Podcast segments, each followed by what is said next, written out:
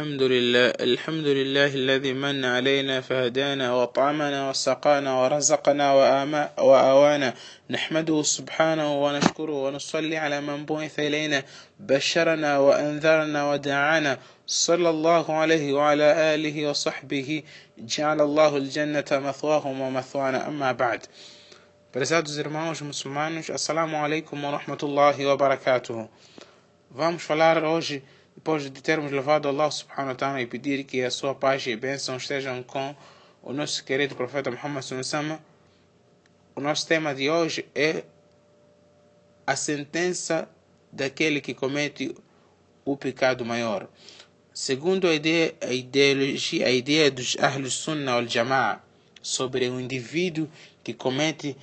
o pecado maior é de considerar-se ainda este como um crente Considera-se um mu'min. أنه مؤمن بإيمانه فاسق بكبيرته أهل السنة والجماعة segundo a sua ideologia é que este continua como um crente pela sua crença e que é desobediente pelo seu cometimento do pecado maior e que este homem e que este indivíduo se falecer enquanto comete o pecado maior فهو تحت مشيئة الله ele se vier ante Allah subhanahu wa ta'ala com um tawhid completo então cabe a Allah subhanahu wa ta'ala castigá-lo castigá-lo pelos seus pecados ou perdoá-lo sem precisar de castigá-lo com fogo infernal temporariamente Allah subhanahu wa ta'ala diz no surat Al-Ankabut يعذب من يشاء ويرحم من يشاء وإليه تقلبون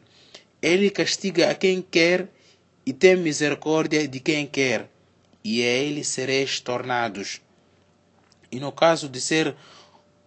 castigado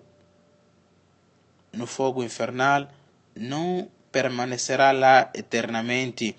como consta de que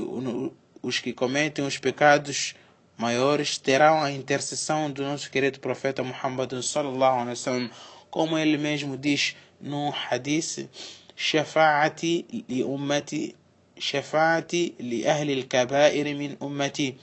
A minha intercessão reservei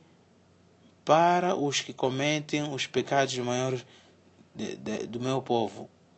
Como também se depreende que entrarão no paraíso aqueles que tiveram cometido o pecado, os pecados maiores, segundo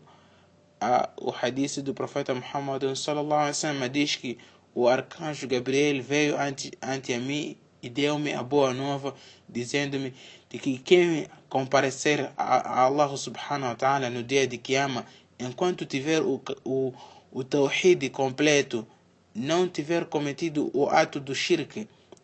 neste, neste caso o shirk, quando abstido, quando a pessoa tiver se abstido do ato do shirk e tiver o tawhid completo, se ele comparecer a Allah, a Allah subhanahu wa ta'ala, ele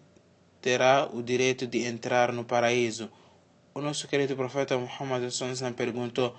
mesmo que tenha praticado o adultério, mesmo que tenha praticado o roubo, o ato do roubo, o, arcanjo Gabriel repetiu, mesmo que ele tenha praticado o ato de adultério ou fornicação, ou mesmo que tenha praticado o ato de roubo, eles entrarão no paraíso. O que depende-se disso que quem tiver o tawhid completo, cabe a Allah subhanahu wa ta'ala castigar pelos seus pecados maiores cometidos.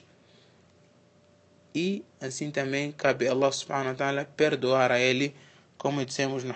neste ayat yu'adhibu man yasha'u wa yarhamu man yasha'u tuqlabun. Ele Allah subhanahu wa ta'ala neste caso castiga a quem quer e tem misericórdia de quem quer e a ele sereis retornados. Rogamos a Allah subhanahu wa ta'ala que faça-nos das pessoas virão, aparecerão, comparecerão no dia do Qiyama com o Tawhid completo e abstenhamos da, da prática dos pecados maiores e não podemos tirar e não podemos invalidar a crença daquele que vimos por aí ao cometer o pecado maior, nós o consideramos ainda que é crente pela sua crença e que também é desobediente por cometer o pecado maior. هذا والله تعالى أعلم وآخر دعوانا الحمد لله رب العالمين